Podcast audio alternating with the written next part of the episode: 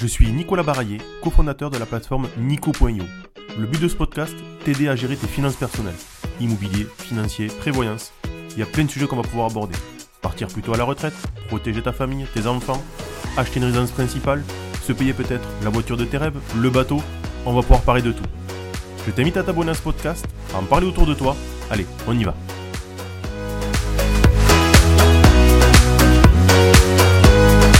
Et bonjour tout le monde. Bonjour à ceux qui nous ont rejoints en cours de route. Nicolas. Euh, Nicolas, tu fais le, maître de cérémonie. Je sais que tu as noté quelques questions. Ouais, je les ai mis de côté, donc euh, je vous montre la première peut-être. Euh, salut Tony. Alors merci d'avoir écouté à tous, parce qu'on a vu qu'on avait quasiment une centaine de personnes sur toutes les plateformes. C'était vraiment cool. et à la rigueur, ce qu'on va faire, c'est qu'on va prendre vos questions. Je ne les ai pas sélectionnées, je les ai toutes prises quasiment. Ah bah. Moi, j'en ai sélectionné quelques-unes. Moi, j'ai quasiment tout pris parce qu'on a dit qu'on faisait pas de langue de bois et qu'on cachait. Allez.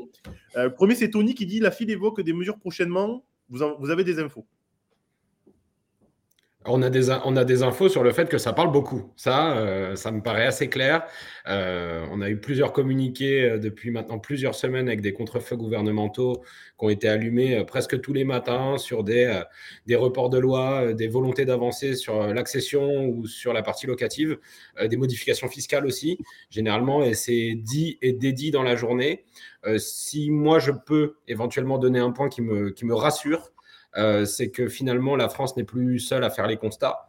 Euh, le gouvernement allemand, avec des grosses problématiques politiques actuellement, euh, avance un petit peu sur les mêmes sujets de son côté. Et donc, on a maintenant, moi j'ai un petit peu plus confiance dans le fait qu'on ait des mesures espérons rapide, même si j'y crois pas trop, qui puisse arriver euh, incessamment sous peu, euh, notamment sur euh, l'échéance de la loi climat, parce que le gouvernement allemand, voilà, j'ai communiqué là-dessus, a déjà fait ses propositions et on sait que quand l'Allemagne avance, la France avance plus facilement. Je, suis d'accord. Je sais pas si vous avez des choses à dire.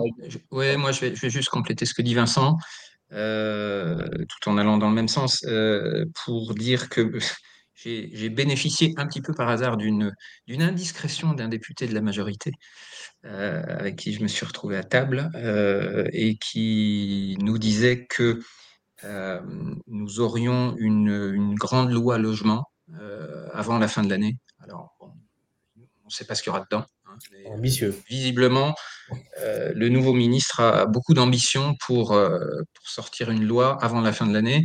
Et il disait même que compte tenu de, de comment dire, du volume euh, d'initiatives euh, qu'il cherchait à faire passer, euh, il était possible que, que, ça donne lieu à une deuxième loi pour compléter la première, mais qui serait du coup l'an prochain. Ok. Espérons que ce ne soit pas une grande loi avec des petits mots. Est-ce que tu penses que Bercy va accepter? Parce que c'est toujours ça le problème entre à la fois le du logement et le ministère des Finances. C'est clair, et c'est ce qui s'est passé avec Olivier Klein. Hein. C'est ce qui mmh. explique le, départ d'Olivier Klein, c'est qu'il il a perdu ses combats euh, contre Bercy et, euh, il a préféré euh, ne, pas poursuivre. Donc, il n'est pas impossible que ça se termine de la même manière. En tout cas, il y a une volonté politique de base de ne pas faire. Hein. c'est une volonté européenne et ça, descend de l'Europe, hein, toutes ces lois-là. Donc. Euh, autre question de Tony, il a été assez productif. Euh, Pinel Up, euh, grade, upgrade de certaines communes, pardon. Fausse bonne mesure pour vous. on a été averti il y a quoi une semaine? Certaines villes passaient de B2 en B1, d'autres de B1 en A. donc certaines villes passaient en éligibilité Pinel. je pense par exemple à Royan. J'ai fait un message hier.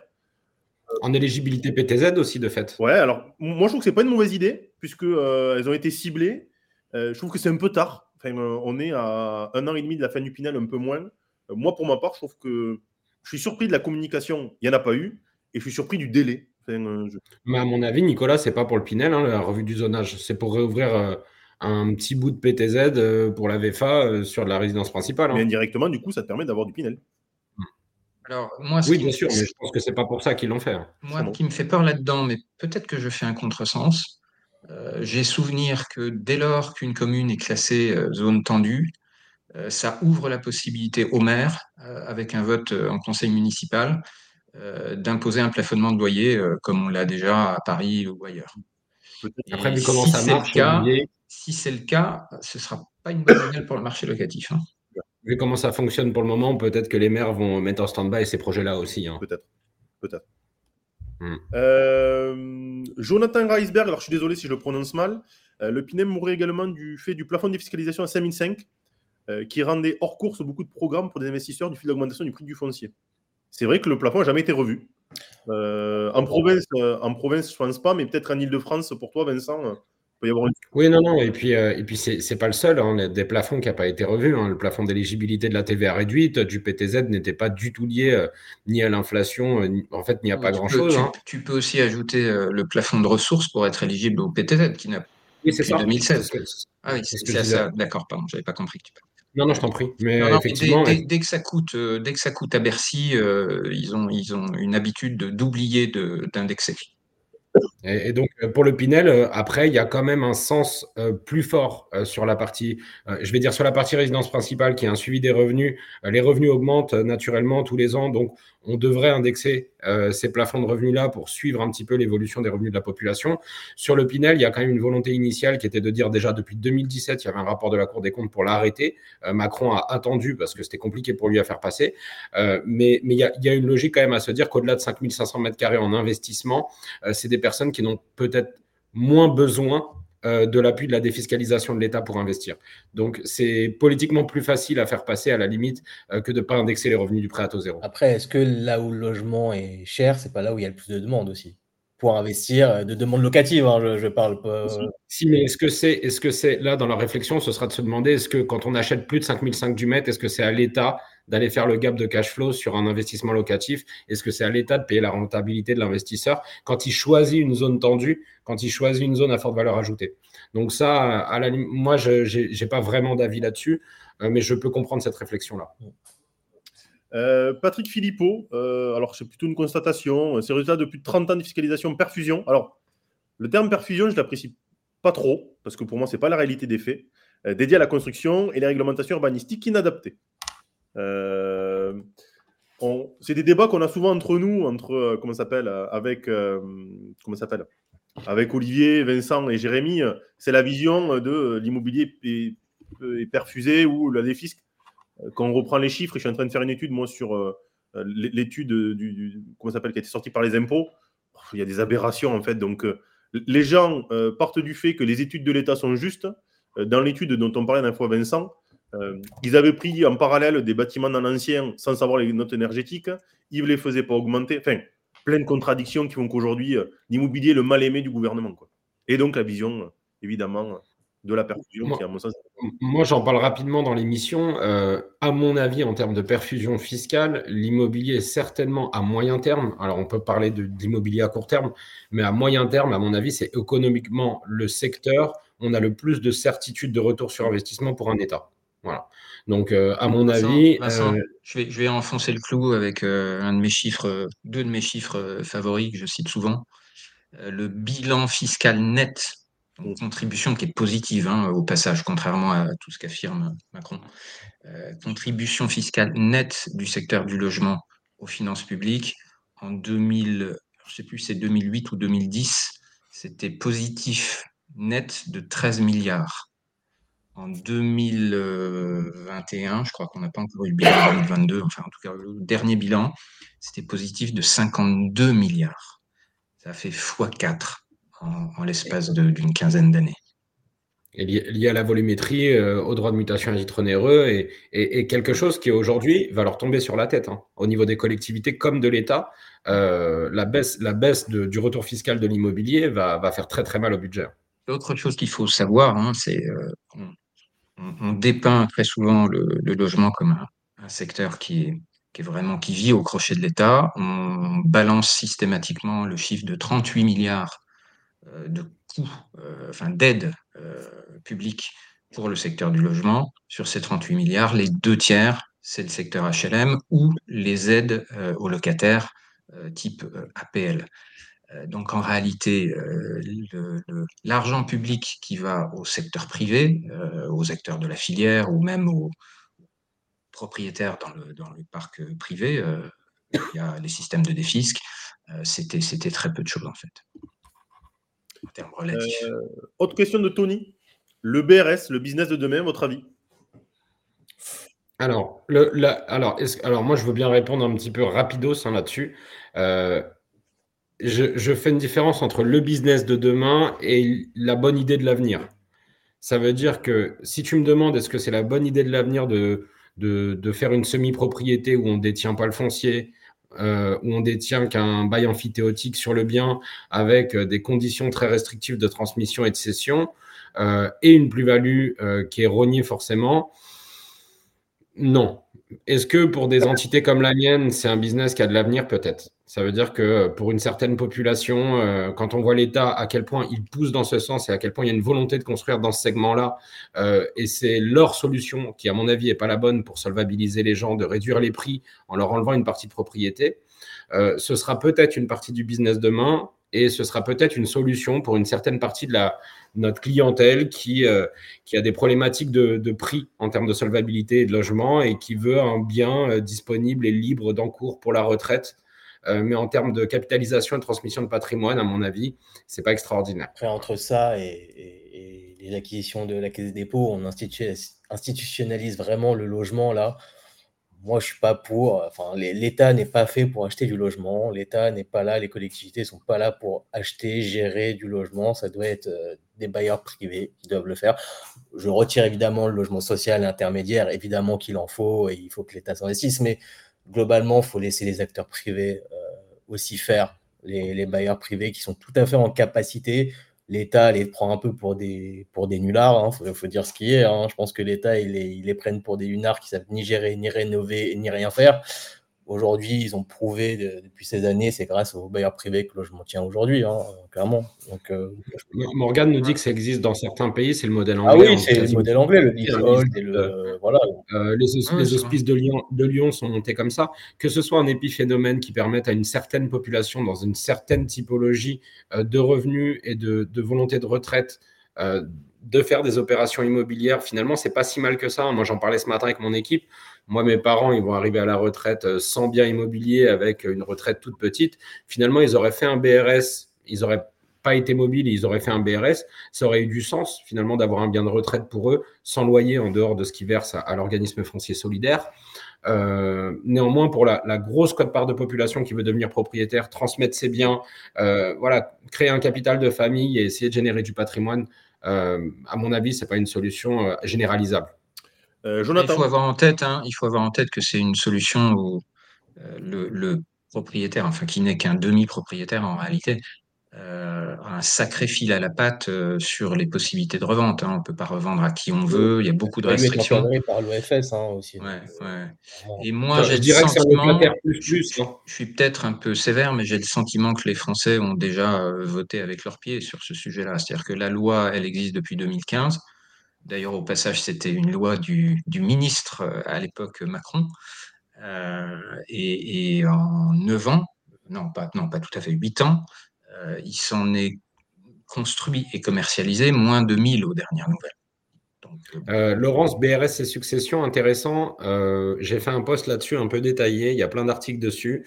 ne pas hésiter à regarder. Le BRS, en fait, ça crée une petite problématique de succession parce qu'il faut absolument que les ayants droit soient dans le plafond de revenus pour pouvoir récupérer le bien. Sinon, il y a une revente à l'OFS avec surcote ou décote définie par rapport aux indices qui sont dans le contrat du client. Et donc, euh, bah, succession, si votre enfant a mieux réussi que vous, il n'y a pas de transmission du bien. Il récupère un capital qui est défini par l'OFS. Euh, Jonathan, euh, oui, mais avec un produit plafonné plus défiscalisation réduite, le dispositif perdait de son sens petit à petit. Ils auraient dû augmenter le plafond de défiscalisation ou le rendre proportionnel au prix du mètre carré. Ça revient bon, on, avec, on, même, question. alors, attends, là, c'est plutôt des avis donc de Patrick Philippot. J'en ai deux, trois, donc il disait attention, 80% de déficit pour 20% d'accession. Je ne suis pas d'accord. Pas la réalité des faits, en tout cas. Pas du tout. Dès que tu me donnes, euh, alors je tutoie les gens, je suis désolé par défaut, mais euh, faudrait me donner euh, de la data. Donc ça, j'ai envie de dire que je ne suis pas d'accord. De toute façon, la data, elle est claire, hein, Nico. Aujourd'hui, aujourd'hui, le 9, c'est 400 000 opérations. en gros, je crois que c'est, si tu veux grossir, c'est 200 000 HLM, 100 000 CCMI, 100 000 privés, dont la moitié de, de défisque. Donc la défisque, c'est 40, 50 000 opérations par an sur un global de 400 quand les années vont bien. Euh, et là, ça va être divisé par deux forcément, et on va sûrement avoir 20, 20 000 défisques grand maximum. Évidemment. Donc euh, bon, 80, euh, c'est pas vrai. Enfin, je ne pense pas. Peut-être dans certains projets, mais alors ça, il faudrait que toujours qu'on voit. aujourd'hui, hein, 80% de défisques aujourd'hui dans un projet, ça me paraît ambitieux de lancer un programme comme ça. C'est impossible. là aussi, je ne suis pas forcément d'accord. Euh, Patrick a l'air de dire que le cahier des charges des bailleurs sociaux est plus qualitatif que la des Non, c'est le même. Si, si, si, si, Non, non, non, je l'ai entendu ça. J'ai eu des cas. Euh, c'est lié à ce que j'explique dans l'émission, c'est-à-dire qu'au moment où vous allez négocier, où le promoteur va négocier avec le maire l'obtention du permis de construire, le maire fixe les conditions qu'il veut, il est entièrement libre. Et donc, il arrive effectivement que des maires imposent au promoteur un cahier des charges, de, relever le, niveau de qualité du cahier des charges pour la partie euh, sociale. Euh, et on se retrouve avec un truc qui est un peu le monde à l'envers, c'est-à-dire les privés qui payent plus cher sur la base d'un cahier des charges moins qualitatif pour vivre à côté de ceux qui sont en logement social, avec des, logements de meilleure qualité qui, ont été vendus moins cher. Alors, ça peut arriver sur des programmes de défi, que ça, ça veut dire quand on en parlait tout à l'heure dans l'émission, euh, tu prends un programme à 20 km de Toulouse euh, où le commercialisateur il t'a promis que le, tramway arrivait en 2042, bah, il peut se permettre, euh, il peut se permettre lui, en fait, ce promoteur-là, de réduire un petit peu la qualité de son bâti sur la partie accession. quand on fait de la résidence principale, euh, pour vendre, c'est pas possible. C'est-à-dire que quand, on est dans des secteurs un peu tendus et qu'on vend à des, à des, prix cohérents, euh, c'est impossible d'avoir un social euh, dans le bâtiment d'à côté qui a une qualité supérieure au bâti en résidence principale. Pour avoir fait des livraisons, et je pense que Vincent aussi, tu en as fait beaucoup, Jérôme. J'ai pas vu cette différence, au contraire, c'était plutôt l'inverse. Non, j'ai vu qu'ils imposaient des choses sur tout le bâtiment. Ça, je l'ai vu, qu'ils imposaient bah des, des, matériaux plus qualitatifs, certaines villes, etc. Mais une différence sociale privée, j'en ai encore jamais vu. Nicolas Bial, euh, super prénom, je trouve.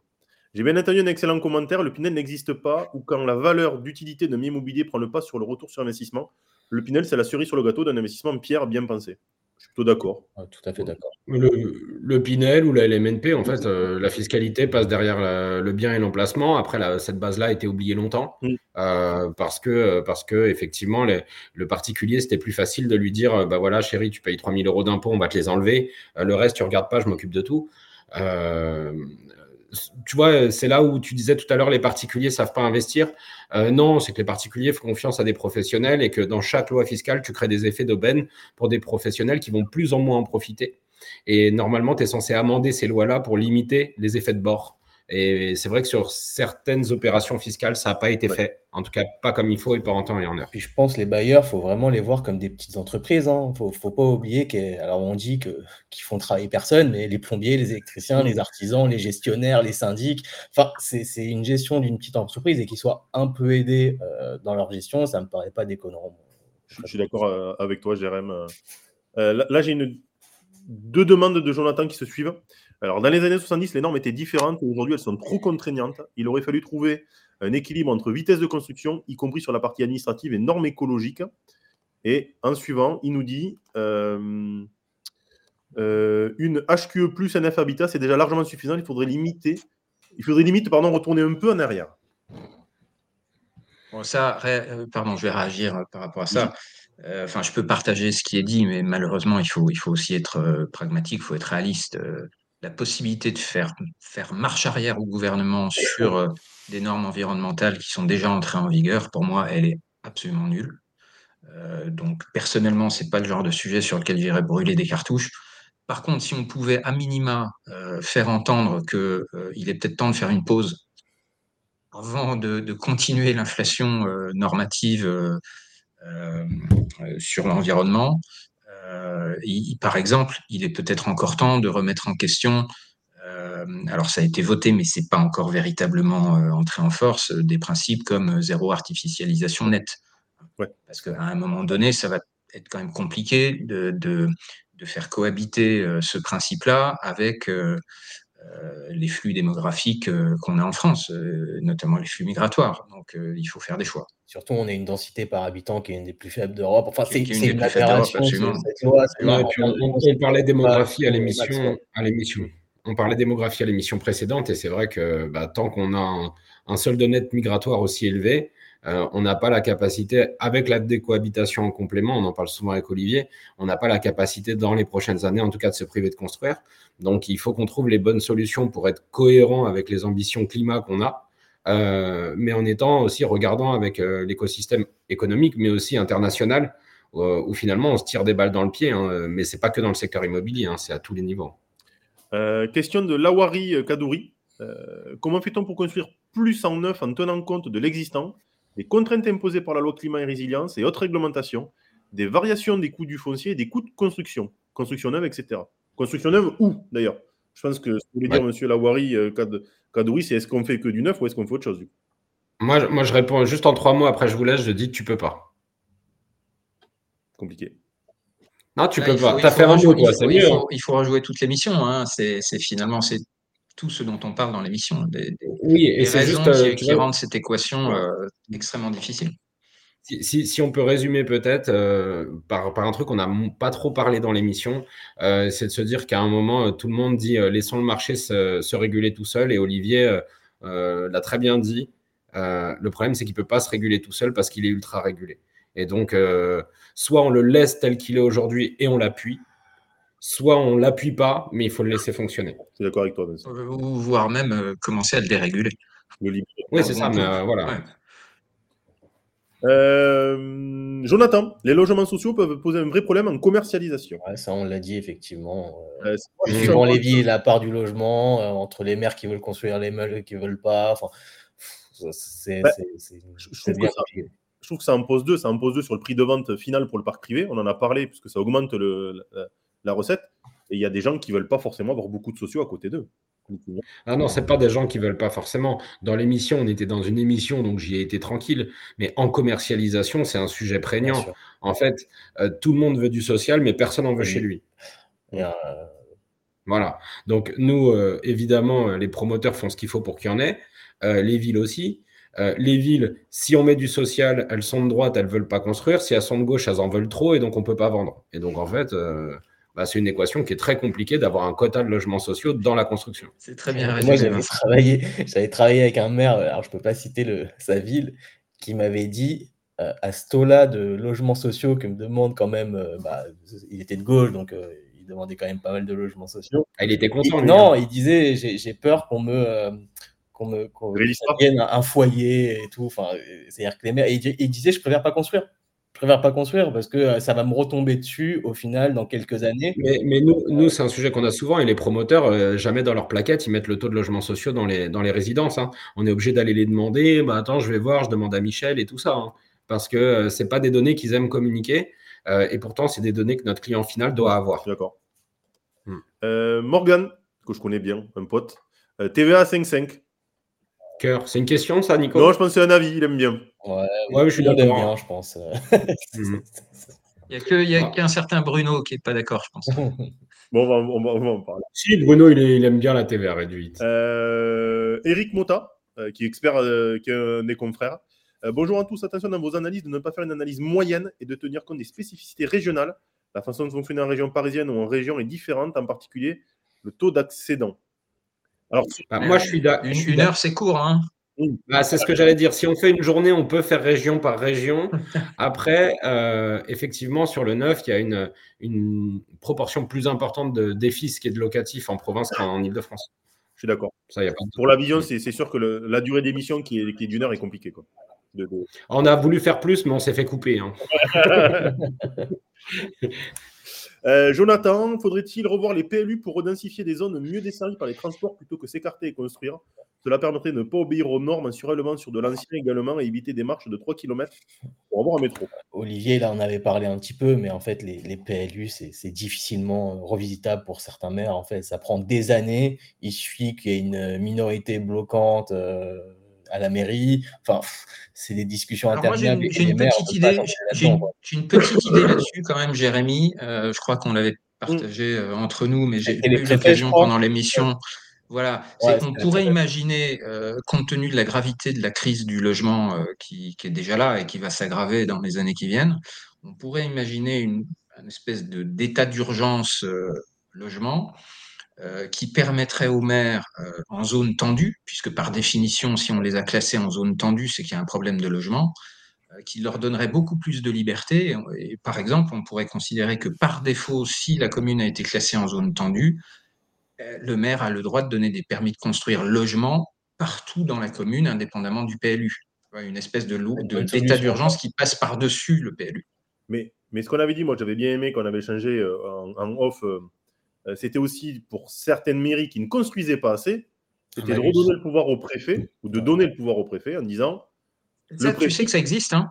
Tu sais que ça existe, Nicolas, en région parisienne, il y a deux ou trois communes dans l'Est parisien qui, euh, parce que euh, elles faisaient trop peu de, elles progressaient trop peu sur le, ratio de, logements sociaux, euh, et donc le, préfet, je crois que c'est dans le Val-de-Marne, a repris la main, a, déclenché ce, pouvoir qui, qui, peut s'arroger dans certains cas, pour reprendre la main sur les permis de construire et, le PLU. Donc, il faudrait l'utiliser. Parce que franchement, il y a des zones où je pense vraiment. C'est Saint-Mandé qui est dans cette situation. Et il y a deux autres. Saint-Mandé, la mairie est obligée de racheter du privé pour faire du social parce que euh, bah, il n'y a pas énormément de fonciers euh, en fait de, l'autre côté. Mais il y a des mairies euh, qui sont vraiment contre. Quoi. Alors, moi, j'ai travaillé, honnêtement, j'ai, moi, j'ai, un projet à Villemomble. Le maire, tout le monde sait qu'il ne veut pas de construction. parce que en fait, il veut pas non plus. Alors, je les comprends d'un côté, parce que ça demande des infrastructures. Ne faut pas l'oublier. C'est pas que ça. Hein. des, places d'école, des places de crèche, des, des C'est pas que ça, Jérémy. Moi, je viens de ce secteur-là. Euh, Aujourd'hui, le Rincy et Villemont, par exemple, qui sont deux villes du 93, qui sont les villes les plus riches du 93, euh, sont collées, mais euh, limitrophes de Clichy-sous-Bois, qui est la ville où je crois que le revenu moyen est le plus faible de France. Et donc, en fait, c'est une problématique double. C'est une problématique électorale et en fait, c'est une problématique de vie de quartier où malheureusement les gens ont choisi de venir vivre dans cette ville pour essayer de sortir en fait euh, de la situation de vie locale générale dans laquelle ils étaient. Mais du coup, on ne peut pas se euh, plaindre que le prix de l'immobilier augmente. C'est le pendant en fait. Si tu construis pas et que ta ville a quand même du parce que c'est des villes qui eux, eux, ils veulent que le prix de l'immobilier ah ouais, eux, ils sont... ah oui les habitants actuels ils sont pour et, ils, ont, hein, ils ont... parce qu'ils réalisent le maire hein, les habitants actuels exactement problème par contre, les nouveaux, ceux qui veulent monter dans l'échelle sociale, eux, se retrouvent bloqués euh, clairement sur ces villes-là aujourd'hui. Euh, question de Lawari Kadouri, euh, je vais vous la lire. au début, après, un... Gentrification, c'est aux politiques de favoriser le parcours résidentiel, de mettre en place des règles, lois sur la mixité sociale et la mixité de destination. On en revient d'après moi une identification, une qualification précise du foncier. Et alors attendez, parce que du coup, elle est là. Euh, du foncier et orienter, prioriser des constructions destination avec un suivi des évolutions du territoire dans toutes les dimensions, éco, social, santé, bien-être, environnement. Complexe, mais il va falloir changer de paradigme de part et d'autre des acteurs du foncier, de l'aménagement des territoires et travailler tous ensemble. Lawari, euh, ministre du Logement. je trouve ça plutôt cohérent. Non, mais en fait, moi, j'en parlais à la dernière émission. À mon avis, il faut laisser les acteurs privés travailler dans un cadre planifié. C'est-à-dire qu'il faut quand même une planification du logement une définition précise des besoins, des secteurs, des, aussi des populations. pas favoriser la, mixité et avoir une, bonne idée de ce qu'il faut construire si tu n'as pas une analyse préalable du sujet qui est extrêmement profonde. Mais ça, je pense qu'on rêve. Ouais, je suis d'accord. Oui, Alors, donc, moi, moi, je vais ajouter un truc, puisque tu fais la liste au Père Noël. Euh, si on peut rêver d'un État qui, euh, qui, qui, reprend euh, le pouvoir euh, là où on en a besoin, euh, il faudrait aussi que l'État se réapproprie la question de la rotation sur le, parc, de logement social, parce que c'est mm. absolument n'importe quoi. en même temps, s'il n'y a plus d'endroits où ils peuvent acheter, oui, c'est sûr que ce ne sera pas le bon moment pour le faire, je sais bien. les gens qui ont, un, qui ont un T4 alors qu'ils devraient avoir un T2, tu veux les envoyer pour acheter quelque chose qui est dans leur bonne typologie parce qu'ils peuvent devenir propriétaires, il n'y a plus rien à acheter. Même si tu veux euh, renvoyer des gens euh, qui ont un T4 sur un T2 social, c'est un... ils savent pas non, tu mets ça, ça limite, tu... Enfin, c'est limite, tu peux pas. Non, ils savent pas faire, ils savent pas faire, de toute façon, c'est impossible. Hmm. Euh, Johan, je sais pas si je prononce bien, sans loi fiscale, le 9 ne peut pas fonctionner dans sa globalité. Celle-là, je l'avais noté, moi. Plutôt d'accord. Je suis plutôt d'accord avec ah. cette vision-là. Euh, moi pas. Moi pas. Honnêtement, je pense que le 9 pour fonctionner de lui-même. Euh, moi pas. Euh, moi pas pour la simple et bonne raison, c'est que les lois. D'accord. Ne vous inquiétez pas, je vais vous mettre d'accord. en gros, toi, c'est oui et non. Quoi. Il est entre nous. Non, non, moi, moi je, suis plutôt défavorable à, une loi fiscale au sens où l'entend Nicolas, c'est-à-dire un nouveau Pinel ou je ne sais quoi. Ces systèmes-là ont quand même pas mal de défauts sans, tomber dans la caricature non plus, mais euh, en revanche, je serais super favorable à une réduction de TVA. Je veux dire, euh, euh, il y a plein de produits qui, ont moins caractère de première nécessité que le logement et qui sont éligibles à la TVA à 5,5 ou même à, 10 ou je ne sais quoi. Je ne vois, pas ce qui choque qu'on aide l'investisseur à acheter de l'immobilier neuf alors, parce que les gens qui achètent pour habiter peuvent pas se loger. C'est ça qui est un peu choquant. Pourquoi tu opposes euh, C'est pas parce que tu as des gens qui investissent que ça sort aujourd'hui si, si, parce que souvent, tu favorises dans ce cas-là la multidétention. Et en fait, dans un contexte équilibré, bah, le mec qui investit, généralement, euh, s'il a bien fait son patrimoine, il a déjà sa résidence principale. Donc, euh, aller aider un mec qui investit une seconde fois alors que tu permets pas au mec qui n'a pas encore un, pu acheter d'investir, finalement, euh, le but, c'est de rendre la France propriétaire, c'est pas de rendre quelques Français multipropriétaires. Aujourd'hui, le but, c'est pas simplement de la rendre propriétaire, c'est de lui permettre de se loger, aussi bien en étant propriétaire que locataire. Et l'investisseur, il permet à des gens d'être locataires. Mais la question, Nico, c'était euh, est-ce que le marché peut fonctionner sans loi fiscale? Et c'est pour ça que je te disais non, je te disais pas est-ce qu'il faut en faire une ou pas, parce que finalement, moi, je pas... pour moi, il faut faire les deux vu qu'on gagne de l'argent sur les deux. Mais, euh, mais finalement, est-ce qu'il y a obligation de l'avoir? Non. Euh, le Pinel ou les lois fiscales sur la défiscalisation, ça n'existe qu'en France dans le monde. Donc, si on part du principe que c'est impératif, en fait, il n'y a aucun marché du neuf qui peut marcher dans le monde. Donc, donc ça veut dire qu'on a créé une loi fiscale française sur la, sur la défiscalisation locative, en fait, qui est, euh, voilà, qui est très exceptionnelle. Euh, aujourd'hui, c'est 40 à 50 000 logements sur un besoin estimé ou en tout cas une construction en année phase de 400-450. Donc, c'est 10% euh, du logement neuf. Donc, à mon avis, tu peux t'en passer quand ça va. Euh, tu peux t'en passer tout court selon tes choix politiques. Toute la question est là, Vincent. Ce qui est, ce qui est incroyable, c'est que on, peut défendre l'idée que ça avait du sens de supprimer Pinel à un moment donné, de faire en sorte que le marché euh, ne soit plus dépendant à ce mécanisme.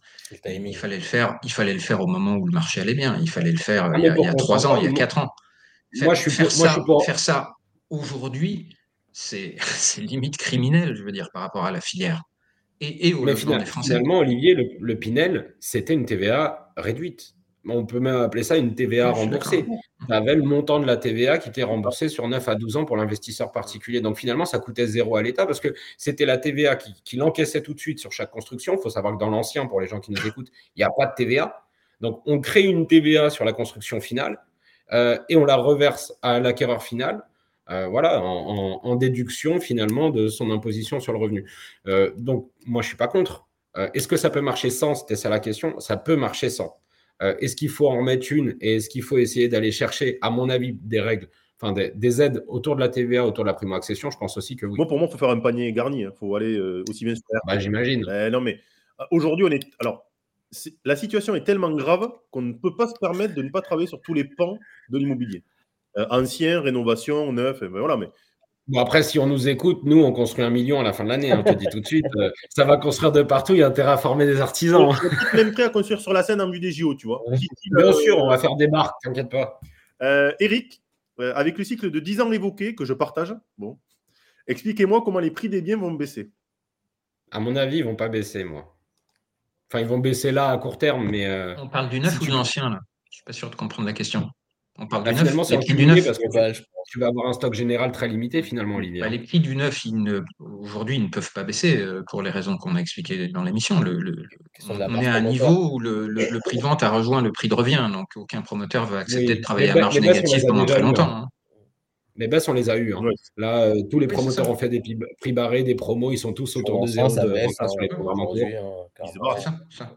programmes le seul moyen, le seul moyen, c'est ce qu'on évoque en fin d'émission, le, seul moyen, enfin, oui, euh, les seuls moyens de, peut-être obtenir une baisse du prix du neuf dans les années qui viennent, c'est soit vraiment faire quelque chose de massif sur le, foncier et forcer les maires à, à libérer euh, du foncier et donner les permis de construire, soit peut-être du travail sur les normes, euh, faire sauter les places de parking, ce genre de choses. Il y a, sans doute des, leviers, mais, mais ce ne sera pas colossal. Hein. Et, euh, et, oui, t'en es là. Et sur le prix, moi je pense que de toute façon les prix vont baisser à court terme, mais pas extrêmement.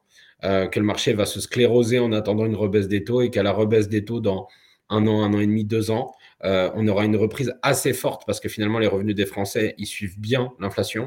Euh, une reprise assez forte du marché immobilier avec un stock très faible et à mon avis les prix augmenteront. Je suis d'accord.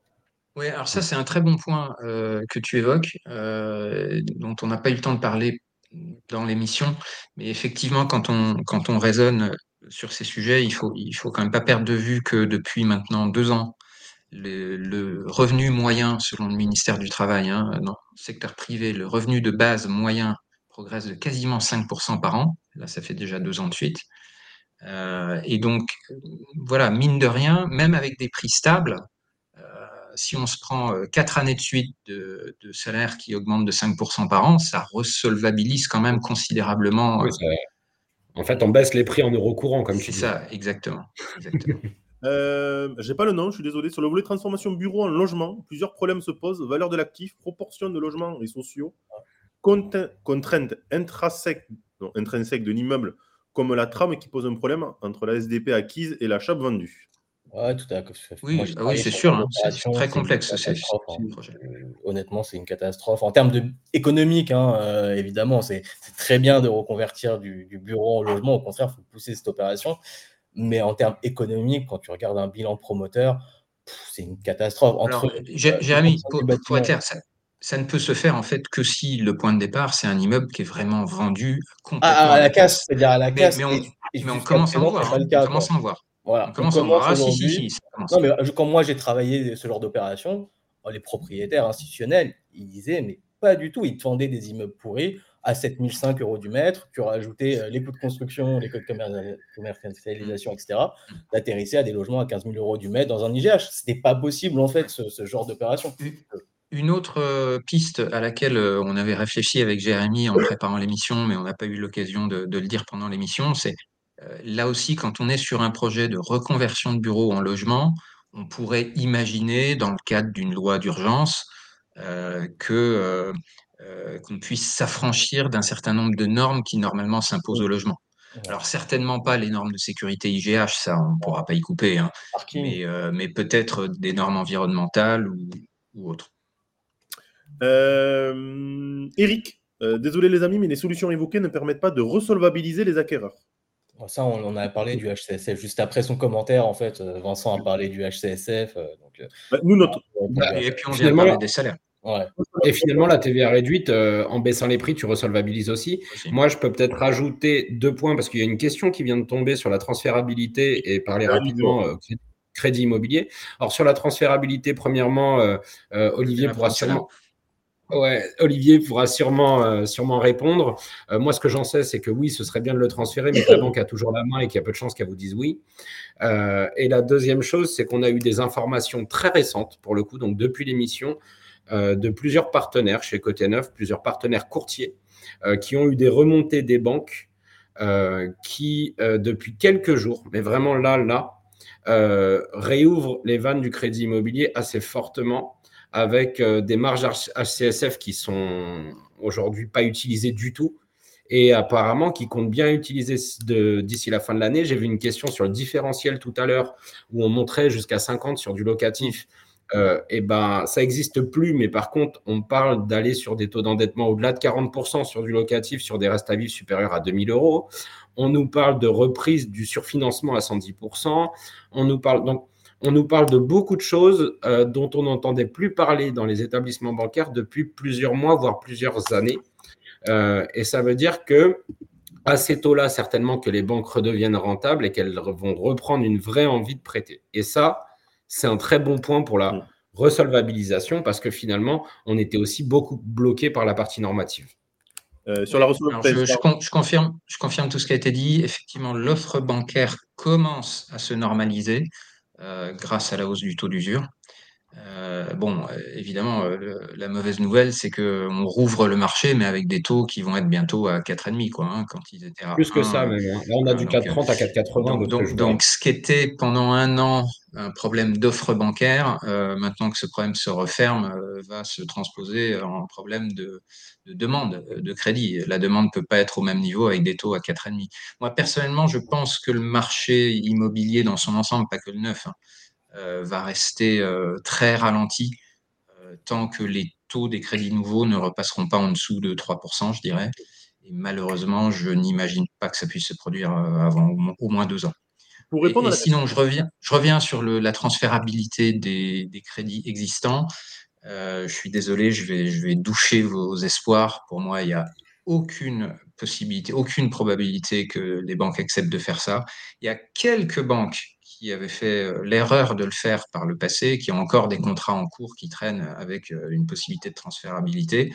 Elles sont très embêtées avec ça en ce moment, avec la hausse des taux. Euh, et elles freinent des cas de fer, elles font tout ce qu'elles peuvent pour ne pas honorer ces engagements. Il faut savoir que si vous lisez les petites lignes, de toute façon, la banque a, a, capacité à revoir le dossier au moment où vous demandez la transférabilité, même là où ça existe, parce qu'évidemment, elle veut s'assurer que vous avez toujours des revenus cohérent euh, par rapport à ce que vous aviez au départ, etc. etc. Donc, euh, je suis un peu, méchant, un peu méchant pour mes amis banquiers, mais je pense qu'ils trouveront toujours le, le, motif qui empêchera le transfert. Donc, moi, je, je, ne crois pas du tout à cette solution. Complètement d'accord. Euh, pour revenir encore sur la question de faisabilité, financement, euh, Jonathan qui disait qu'il faudrait aller jusqu'à 50% en différentiel avec un bon reste à vivre. Ça reprend un peu ce que tu disais, Vincent. Redonner les, banquiers nous les banquiers nous disent euh, tenter le coup. Ok. Euh, un truc qu'on a abordé rapidement, euh, le problème des places de parking, qui est crucial en province. Les bâtis restent vides et abandonnés. Cela accentue la problématique de rénovation. Euh, les places de parking, c'est qu'on avait évoqué parce qu'on trouvait que c'était cher. Et le fait d'avoir autant d'obligations de nombre en place de parking, c'était peut-être pas le, plus intéressant pour le promoteur et ça augmentait la facture.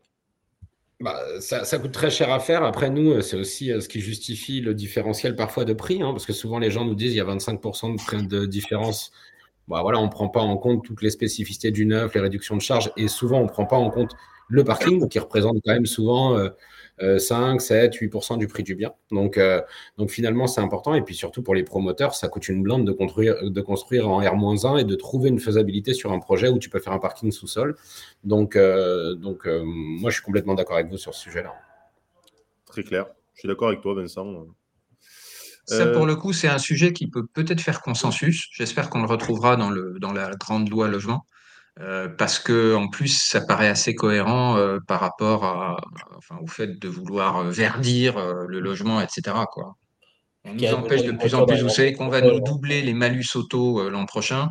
Donc, à quoi bon continuer à construire des parkings quoi? Demain, euh, 80% des Parisiens n'ont pas de voiture, je crois. Enfin, quel intérêt de vouloir faire des, des, du parking à Paris quoi? Il n'y a, a, aucun sens, par exemple. Mais je pense que dans toutes les grandes métropoles, on n'est pas loin de ce chiffre-là aussi. C'est clair. Euh, Arnaud, euh, bonjour à tous. Effectivement, le zéro artificialisation nette des sols et les cœurs de ville ou autres zones vertes dans les grandes villes et métropoles nous bloquent de toutes parts. Ouais. C'est vrai. Ben, enfin, aujourd'hui, c'est compliqué. Enfin, c'est rage c'est rajouter une, une strate, une complexité pour euh, un promoteur qui voudrait construire et euh, qui malheureusement n'en a pas la capacité. Il y, a, il y a un principe microéconomique de base, je pense qu'on apprend ça en première heure de cours d'économie, hein. c'est euh, quand on crée la rareté sur quelque chose, ça fait monter les prix. Hein. Donc euh, si on ne fait pas marche arrière sur ce principe, euh, attendez-vous à ce que le prix du foncier qui est déjà très élevé continue à non, mais s'envoler dans les années qui viennent. La cohérence de base. Enfin, foncier constructible. Euh... Ouais, bien sûr. On ne fait pas de foncier constructible en plus s'il n'y a pas plus de gens. Donc, euh, bah, soit on arrête de faire venir euh, des, des, gens de, à naissance venus, soit il bah, n'y a pas de ZAN. Enfin, si tu veux, c'est un peu ça le truc. Sinon, tu es obligé après de construire des tours en centre-ville de, de 20 étages et, et, les gens se plaindront de la, de la, de la, du, de la qualité de vie. Tu vois, on parle de la ville du quart d'heure et tout. Si la ville du quart d'heure, c'est des gratte-ciel partout, c'est compliqué. Ouais, Imagine en 2050 ce qu'ils imposent zéro artificialisation, 0%, zéro, et euh, décarbonation totale du parc. Enfin, des logements neufs, c'est juste impossible ce qu'ils imposent en 2050, je trouve. Non, mais l'idée l'idée ah oui, est sympa. C'est sympa de rêver sur le papier, mais euh, dans la réalité, ça enfin, c'est pas possible, je pense. Euh, Qu'en 2050, on arrive à remplir tous ces objectifs-là de la ZAN, de la décarbonation du parc, de la rénovation énergétique de l'ancien aussi. Enfin, c'est trop ambitieux. C'est trop, ambitieux, quoi. C'est mmh. en 2050. Euh, Pierre Poster, ne faudrait-il pas retirer le pouvoir aux communes de créer les PLU 15 ans chez moi pour voir sortir un PLU IH qui ne convient plus du tout aux besoins d'aujourd'hui. Ne devrions-nous pas confier aux experts régionaux la construction des PLU Les régionaux, c'est compliqué parce qu'ils ont un intérêt. Ouais, J'ai pas d'avis là-dessus. C'est délicat, c'est quand même normal qu'il y ait un contrôle démocratique quelque part à un moment donné dans le processus. Mais bon, après, c'est sûr que ce qui, ce qui, est en place aujourd'hui ne fonctionne pas bien. On ne peut pas le nier. C'est clair. je, reviens juste parce qu'il y a, y a une blague de Arnaud ah. sur le taux de natalité qui baisse et la démographie nette euh, qui, qui, bah, qui, baisse de fait et donc qui justifierait la ZAN. Euh, on en a parlé dans la dernière émission avec Olivier. C'est vrai, euh, la, démographie naissance-décès en France justifierait un arrêt de la construction hein, à 20 ans. néanmoins, c'est sans prendre en compte le sol migratoire qui est largement sous-estimé par l'INSEE. On en a parlé aussi avec Olivier. Donc, tant qu'on a un solde net migratoire aussi important, il va bien falloir loger les gens. Et donc, il n'y a pas que les naissances qui comptent, il y a aussi les gens qu'on fait venir en France c'est clair. Euh, alors, Patrick Philippot, avant les maires, ce sont les bailleurs sociaux qui fixent les règles. Oui. Malheureusement, oui. Les deux, ils sont Enfin, ils sont, ils sont généralement liés. Hein, Ouais, voilà. La, commune a des parts dans le bailleur social aussi. Enfin, si tu veux, à ses intérêts. Donc, euh, c'est lié. Hein, euh, J'ai aussi, du coup, euh, Lawari qui nous dit pas d'accord. Une ZAN, ce n'est pas des tours de 30 étages. Non, non, on parle pas de ça, hein, de toute façon. Ah non, non, bien sûr, non, non. Je dis juste que si ZAN, si démographie positive, et qu'on fait ça pendant euh, des années et des années, alors euh, centre-ville de tour de 30 étages, sinon euh, la, la, verticalisation devient le seul, la seule variable. C'est ce que j'allais dire. J'allais dire que construire en hauteur, ce qu'on n'a jamais osé faire aujourd'hui hein, dans, dans, les grandes métropoles, construire vraiment très haut, bah, ça peut être une solution intéressante. Hein. Alors, tout le monde déteste les tours, je veux bien l'entendre, etc. Mais quand tu peux, louer, quand tu peux euh, loger 800 euh, personnes sur un foncier qui est assez petit, bah, c'est là, c'est à ce moment-là que tu optimises aussi euh, l'occupation de, la ville et le, fait de, de vouloir loger plus de personnes, etc. Si tu construis que du trois étages, bah, évidemment qu'il faut s'étendre beaucoup plus en termes d'artificialisation des sols. Quoi. Donc, donc, la verticalisation, c'est pas ce serait pas une mauvaise chose des fois. Euh, Hugues Roland du Roscois, pardon. Quid des politiques de décentralisation qui ont toujours été des échecs à ce jour? Construire dans des zones tendues, c'est compliqué car manque de foncier. Avec le TT, euh, il y a de nouvelles possibilités. C'est un rêve. Euh, je, pense, peut-être je me trompe de sujet, mais je pense qu'on parle là de la possibilité de, de mieux répartir l'emploi sur le territoire. Euh, pour éviter du coup de concentrer euh, tous les logements des travailleurs euh, aux mêmes endroits. Si c'est bien ça qui est évoqué, moi je, suis entièrement d'accord. Je trouve que c'est un chantier qui devrait être mené et où là pour le coup il y aurait vraiment des équations gagnant-gagnant pour tout le monde. malheureusement, je ne crois pas que ce soit dans l'air du temps.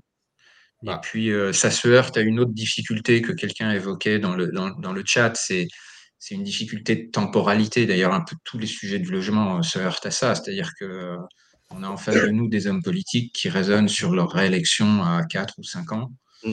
dans le meilleur des cas. Euh, et alors que pour décentraliser l'emploi en France, il faut raisonner à 20 ans. Quoi minimum. et puis moi, c'est vraiment une décentralisation par les entreprises et pas par les gens. C'est-à-dire qu'aujourd'hui, on a cru que les gens, ils allaient aller à la campagne, euh, que ça allait bien se passer, qu'ils allaient bien travailler. Euh, moi, je vais faire mon réactionnaire deux minutes. Si on crée les moyens, les infrastructures pour que les entreprises se décentralisent et qu'on ait plus de points d'activité régionaux, ça a beaucoup de sens. Euh, si c'est de croire que les gens à distance vont réussir à travailler aussi efficacement que quand ils sont réunis souvent euh, dans des locaux d'activité, moi personnellement, en tant que chef d'entreprise, j'y crois pas.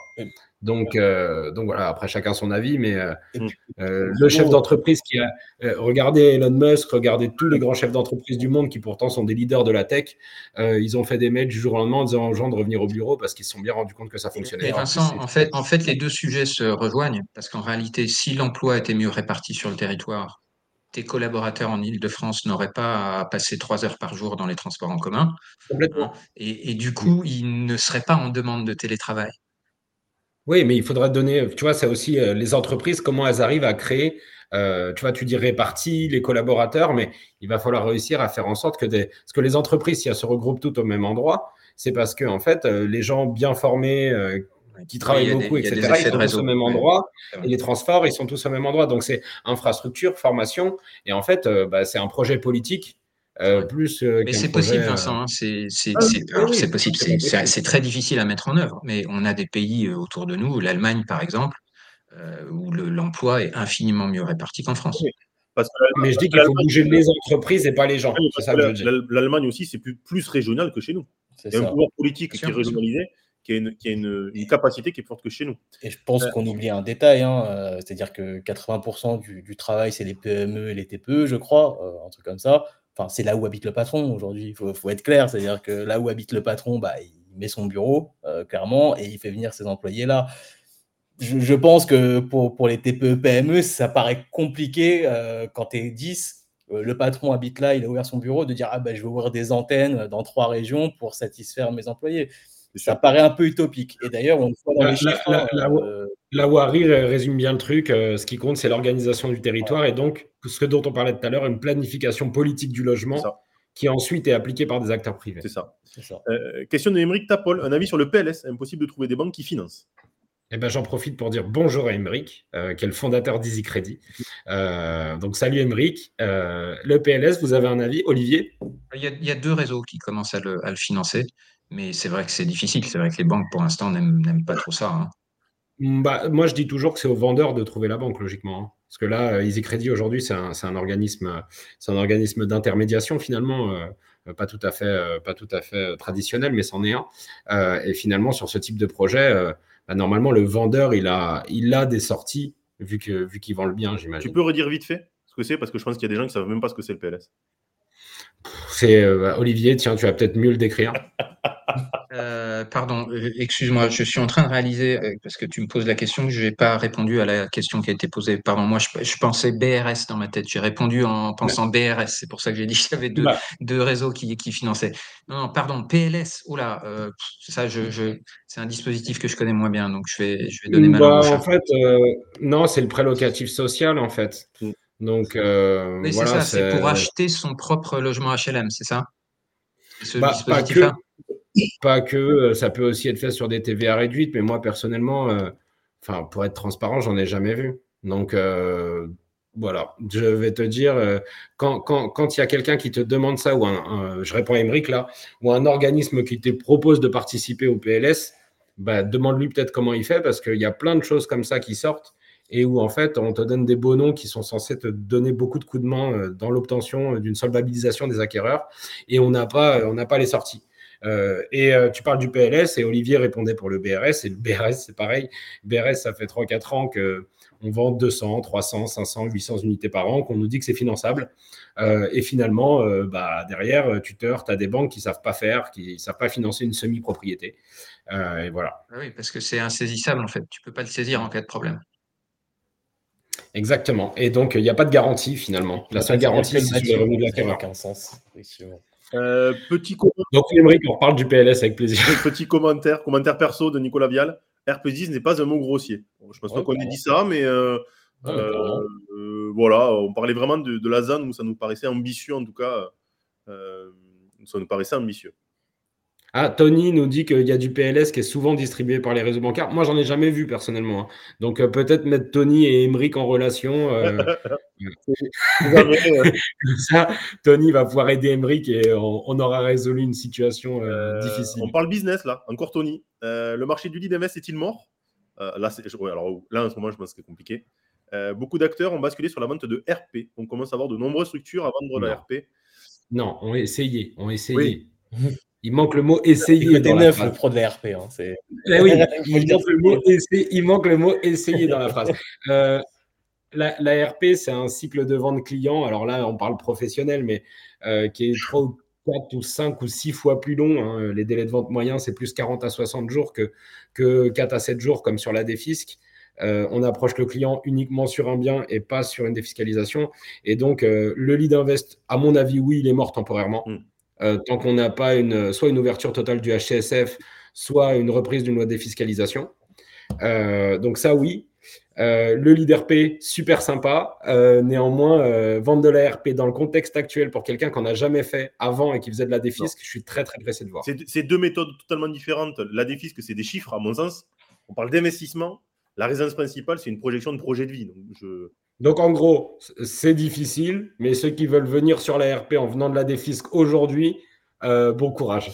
Euh, on a quasiment fini, il est, 13h58. Euh, je ne vois plus trop de questions arriver. Il y en a eu beaucoup, hein, donc on a essayé de sélectionner les questions au fur et à mesure. On ne nous en voulait pas si, si votre question n'a pas été posée, c'était notre premier exercice comme ça. Moi, j'étais, je suis plutôt content. ouais, c'était sympa. On a eu beaucoup, beaucoup de monde et beaucoup de questions et des questions aussi pointues. Euh, je ne sais pas si vous voulez rajouter quelque chose, les copains. Euh, oui, moi je veux, bien, je veux bien euh, faire un petit appel au peuple pour, pour dire bon, voilà, vous savez que cette émission, elle est encore assez, assez nouvelle, hein, c'est le, le, troisième numéro. c'est encourageant, les, les, débuts sont vraiment encourageants. le format qu'on inaugure aujourd'hui, moi je le trouve assez sympa. Les, les chiffres de, de, de, personnes qui se sont branchées sont, sont aussi encourageants. Euh, aidez-nous, euh, parlez de l'émission sur les réseaux sociaux. Euh, on va essayer, si la technique le permet, de, de mettre un enregistrement, y compris de la partie chat. Non, peut-être qu'on ne pourra pas. Je, vais, voir. en tout cas, la technique, c'est Nicolas, donc c'est bon. Aidez-nous à, à, faire parler de l'émission. ça nous permettra, avec la production Radio Imo, de, de, de, pouvoir déployer plus de moyens. Moi, j'adorerais que cette émission devienne une telle référence que le ministre du Logement ne puisse pas faire autrement euh, que, venir. Euh, venir. nous voir euh, lors d'une lors des, des, prochaines émissions. Voilà, donc on a besoin de vous. On compte sur, sur vos interactions. je suis d'accord, on est content de le faire. on a vraiment besoin des les likes, les soutiens, les commentaires. voilà, n'hésitez pas à communiquer. Moi, je vous le dis vraiment autour de l'émission si vous avez envie de nous filer un coup de main. Euh, et franchement, même au-delà de, voilà, des échanges d'aujourd'hui et tout, euh, de façon générale, on a des super retours sur l'émission. Euh, on veut aussi créer des formats d'invités. Mm. on veut essayer de, voilà, de, de mettre. Olivier disait un peu plus de moyens, mais finalement peut-être aussi un peu plus de temps euh, aujourd'hui, on se dit que 50 minutes, 55 minutes, parfois par mois, c'est trop court. Euh, et, donc, euh, et donc, voilà. Inviter le particulier, Tony. Ouais, alors après, il faut pas mal choisir son particulier, c'est ça le problème. Euh, tu avoir des surprises en direct. Parce que si on invite ma mère, par exemple, tu vas très rapidement être déçu, je pense, de sa connaissance en immobilier locatif et en résidence principale. Non, mais ok. Bon, en tout cas, euh, vraiment ravi d'avoir fait ça, c'est super cool. Et prochaine émission, c'est la réno énergétique. Donc, je, Sujet d'enjeu majeur. Hein, Exactement, on en parle là. Euh, euh, merci Benoît pour le commentaire, on en parle là. Donc n'hésitez pas, vous avez nos profils LinkedIn, vous avez le YouTube, on a, on a essayé de diffuser sur pas mal de plateformes. J'espère que ça a marché sur toutes, mais si vous voulez qu'on évoque des questions, la prochaine fois, on va aussi parler une heure de rénovation énergétique, des passoires thermiques, de l'interdiction de location ou, ou pas mal de sujets. Donc n'hésitez pas à nous envoyer vos questions ou à nous contacter sur, sur nos LinkedIn pour, euh, pour échanger avec nous. Et puis, on va essayer de faire passer vos messages et, et aussi euh, ben, ramener un peu de data. Peut-être le dernier message, c'est qu'on est très disponible. Vous avez besoin sur LinkedIn, vous nous envoyez un petit message, on répondra avec grand plaisir à tout le monde. Vincent dort peu en ce moment, euh, il n'est pas paraissant, donc vous pouvez y aller. Exactement. De 3h du mat, il répond. Et donc n'hésitez pas à aller sur Radio Imo, écouter l'émission, comme a dit Sylvain, ça nous aide. Euh, du coup, euh, et qui est, une très bonne radio d'ailleurs et qui nous soutient. Donc, euh, merci à eux. Ouais. Merci encore à tous. Merci aux équipes de Radio Imo. Et puis, à tous. Merci. Bon, courage à tous. bon après, mon week-end. Vive la France ce soir. Vive la France. Le rugby. Le rugby. Le rugby. Allez, allez salut. salut. C'était un épisode de Nico Poignot. J'espère que ça t'a plu. À bientôt.